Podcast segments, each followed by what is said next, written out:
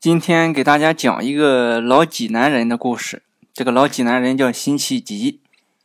辛弃疾是南宋人，和这个郭靖、杨康差不多年纪。那时候金人占领了宋朝首都开封，俘虏了俩皇帝，历史上叫靖康耻。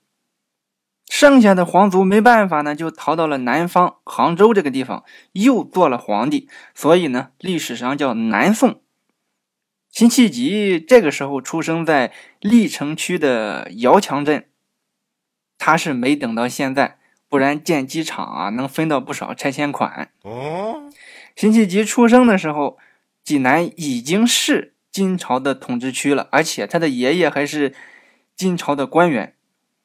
辛弃疾呢早年丧父，他被爷爷养大，他小时候体弱多病，爷爷就让他。练武健身，并且起名叫弃疾。爷爷经常告诉他：“别看你生下来就在金朝，其实咱是宋人，是别人抢了咱的地盘。我想赶走金人，收复中原，但是年纪太大了，我得忍着。但是你要学文学武，练好本事，帮我实现这个愿望，好吗？”辛弃疾睁着懵懂的大眼，点了点头。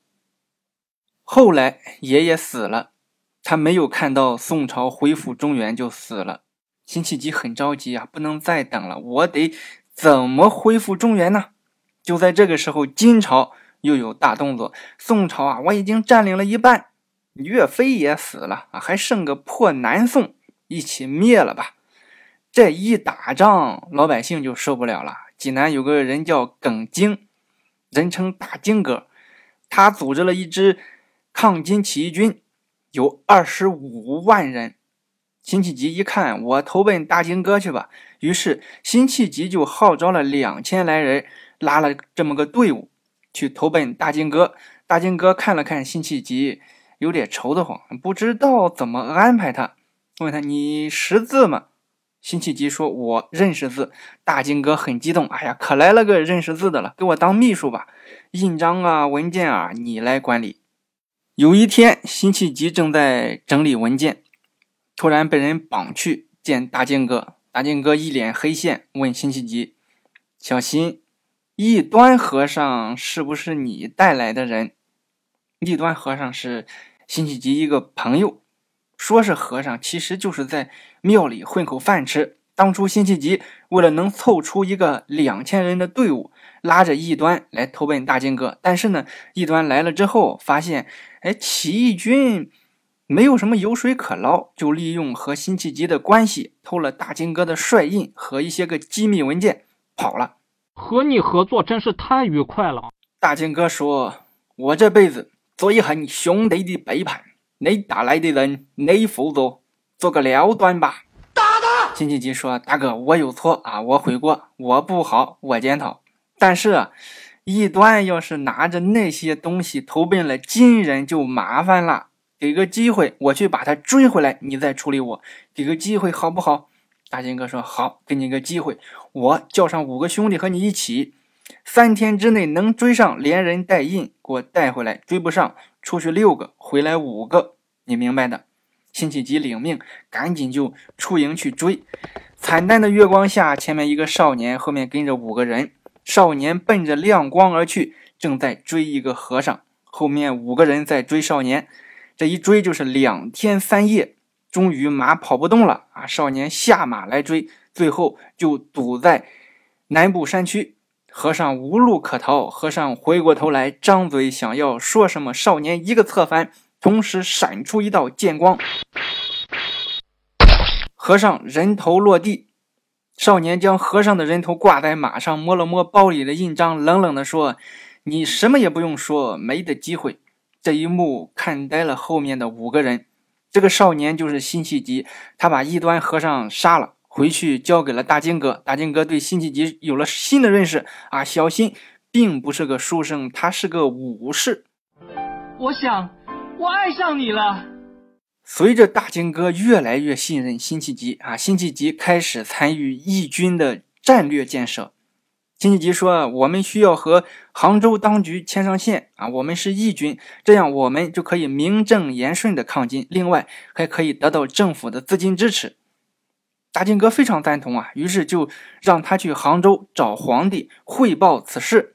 辛弃疾火速出发去见皇上，因为具备二十五万大军，皇帝就很热情地接见了辛弃疾，并封大金哥为天平军节度使。封辛弃疾为节度长书记，义军得到了正式收编。从此以后，拿朝廷俸禄，奉国家命令来抗金。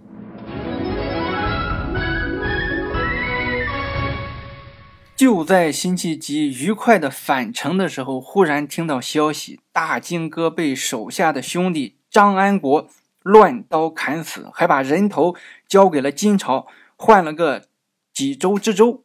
手下的兄弟们也看不惯他，不愿跟他，都离开了义军。二十五万起义军瞬间土崩瓦解。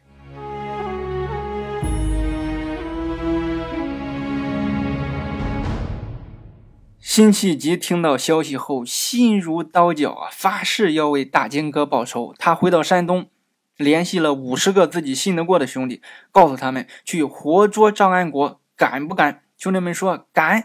我们五十个人，对方五万人，你们怕不怕？兄弟们说有心哥，我们不怕。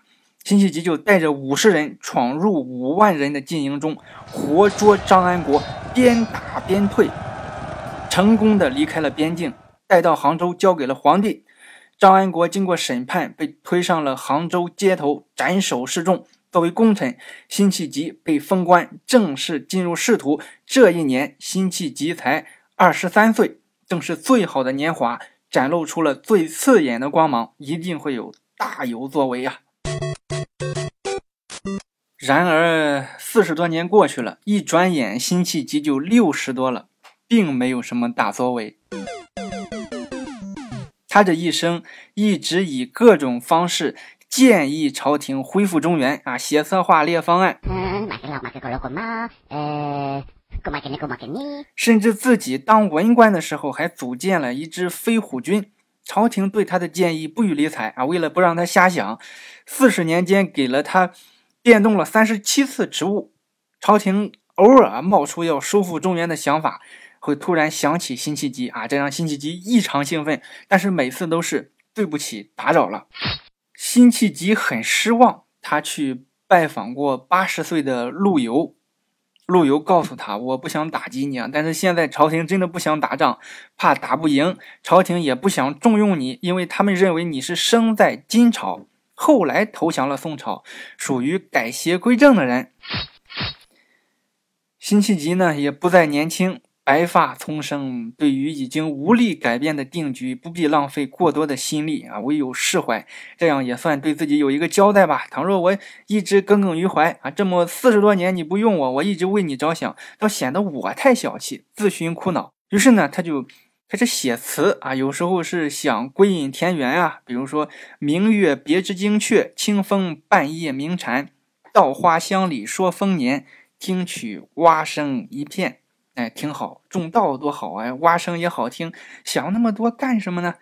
大儿锄豆溪东，中儿正织鸡笼，最喜小儿无赖，溪头卧剥莲蓬。那又是一副和谐的景象啊！这这才是该有的人生，不用想那么多。有时候呢，他还是想去打仗，想收复疆土，解救百姓。比如说，醉里挑灯看剑，梦回吹角连营。了却君王天下事，赢得生前身后名。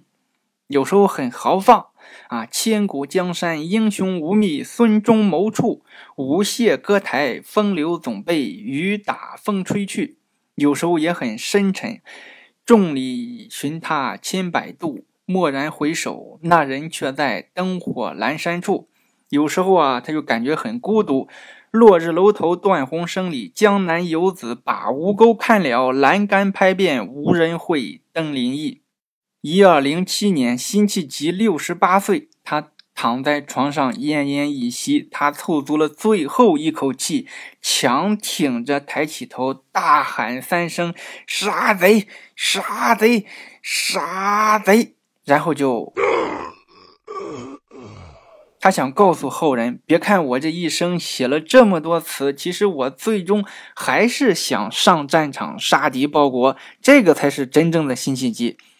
三年后，陆游也死了，他留下一首诗：“死去元知万事空，但悲不见九州同。王师北定中原日，家祭无忘告乃翁。”整个大宋朝。都想着维持自己的荣华富贵，少惹事啊！不求有功，但求无过。唯一想着恢复大宋朝的就两个人，一个陆游，一个辛弃疾。他们都带着遗憾走了。陆游也没有等到北定中原之日，随之而来的是蒙古灭了南宋。中国历史上大将很多，能能打的，很多人可能就会想到关羽、温酒斩华雄、赵子龙、曹营，七进七出啊。这些都是小说，真正历史上有记载的取上将首级如探囊取物的，辛弃疾算一个。辛弃疾原本应该是一个拿着铁剑的武士，却硬生生的被逼着拿起了毛笔，而且居然还在文坛杀出一条路。看来优秀的人不管干什么都能干得很好。小韩说济南有点小内涵，下期见。人叹息，更无语，血泪满眶。